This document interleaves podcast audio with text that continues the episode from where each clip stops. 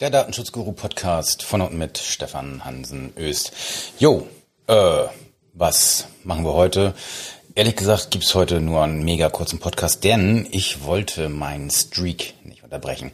Äh, du weißt vielleicht, was ein Streak ist. Äh, letzt, die letzten Wochen erschien ja jeweils montags der Podcast und äh, diese Woche ähm, dachte ich eigentlich, mach keinen. Und dann dachte ich so, ach nö, äh, diesen Streak, den willst du eigentlich nicht unterbrechen. Ihr kennt das vielleicht, diesen Streak, das ist, glaube ich, von, äh, ist das von Seinfeld, von seiner, äh, dieser, dieser Moderator, oder Schauspieler, keine Ahnung. Der hat auf jeden Fall so einen Kalender gehabt und da hat er jeden Tag, wenn er was gemacht hat, einen Joke geschrieben hat, einen Witz geschrieben hat oder wie auch immer, hat er ein Kreuz in seinen Kalender gemacht. Und dann ergibt sich eben, wenn man diese Kalender aneinander äh, sich anschaut, irgendwann so eine schöne Reihe und das ist ein Streak. Ja, und ich habe in bestimmten Bereichen momentan immer so eine Streaks und das ist äh, vielleicht auch ganz gut so, denn ich neige dazu, Dinge abzubrechen. Und äh, deswegen gibt's heute einfach hier so einen äh, kurzen, knackigen Lababa Rhabarber Podcast. Äh, einfach nur um den Streak nicht zu unterbrechen, denn wir haben Montag und es sollte ja ein neuer Podcast live gehen.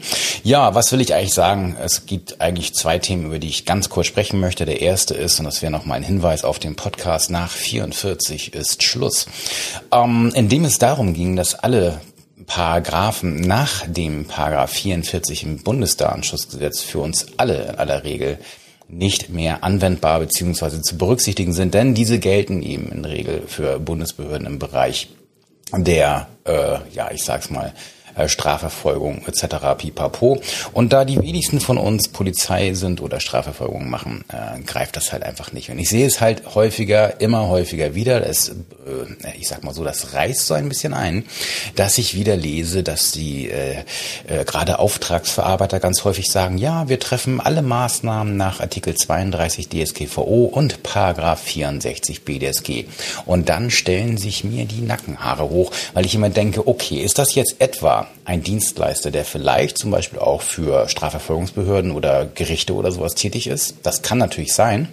In bestimmten Bereichen gibt es aber Dienstleister, die ein Produkt oder einen Service anbieten, der für Gerichte oder entsprechende sag mal, Strafverfolgungsbehörden äh, null Relevanz hat, weil das einfach dort nicht eingesetzt werden kann.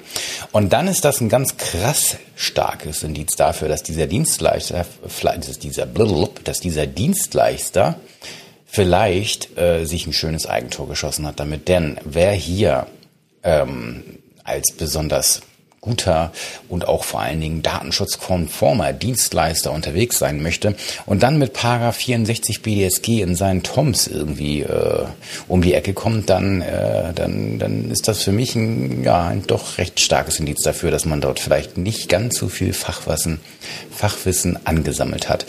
Und deswegen nochmal die dringende Bitte, wenn ihr nicht hier ähm, für Behörden oder öffentliche Stellen tätig seid, die in diesem Bereich arbeiten oder ihr selbst zu diesem Normadressatenkreis gehört, dann lasst das doch bitte.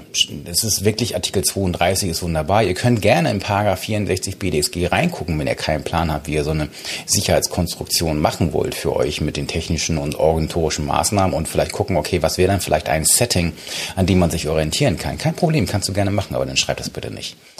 Ja, das wäre nochmal der kleine Tipp hier am Rande. Das ist da der erste Punkt. Und der zweite Punkt ist eine Bitte an die Agenturen da draußen, wenn ihr eure Kunden im, im Hinblick auf Internetseiten und so weiter beratet. Ja, ich weiß, dass es mega bequem ist, Google Webfonts einzusetzen. Und ich weiß, dass es mega schön und auch bequem ist, Google Analytics für jede kleine Piff-Puff-Puff-Seite einzusetzen. Aber lasst das doch bitte. Ihr bringt die Kunden da wirklich in einen Risikobereich rein. Hier geht es nicht darum, dass ich äh, Google Webfonts oder Google Analytics per se für rechtswidrig halten würde. Nur der Aufwand, der zu betreiben ist, um das jetzt äh, mit einem vertretbaren Risiko einzusetzen, der ist so derart hoch, dass man dem Kunden normalerweise sagen kann, so pass mal auf, wenn du jetzt nicht Online-Marketing machst und hier den, äh, also deine Conversions messen möchtest, die du, äh, weil du viel Geld für deine Werbeanzeigen ausgegeben hast, ansonsten nicht messen kannst und dafür vielleicht Google Analytics brauchst, ähm, dann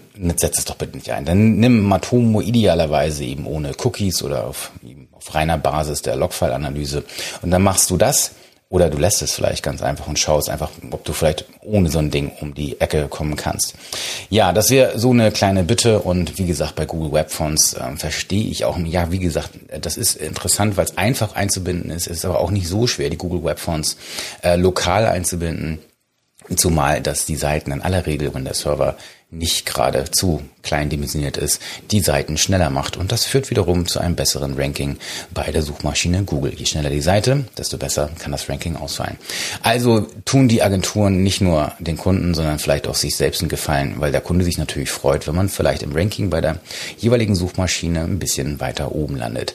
Also, das waren die kleinen Gedanken zum Montag. Und nächste Woche hören wir uns dann aber wieder und war sehr wahrscheinlich mit einem Interview. Ähm, und ich freue mich sehr über die, die, den Gast beziehungsweise die Gäste und hören wir mal, was dann passiert. Ich wünsche dir eine schöne Woche und bis zum nächsten Mal.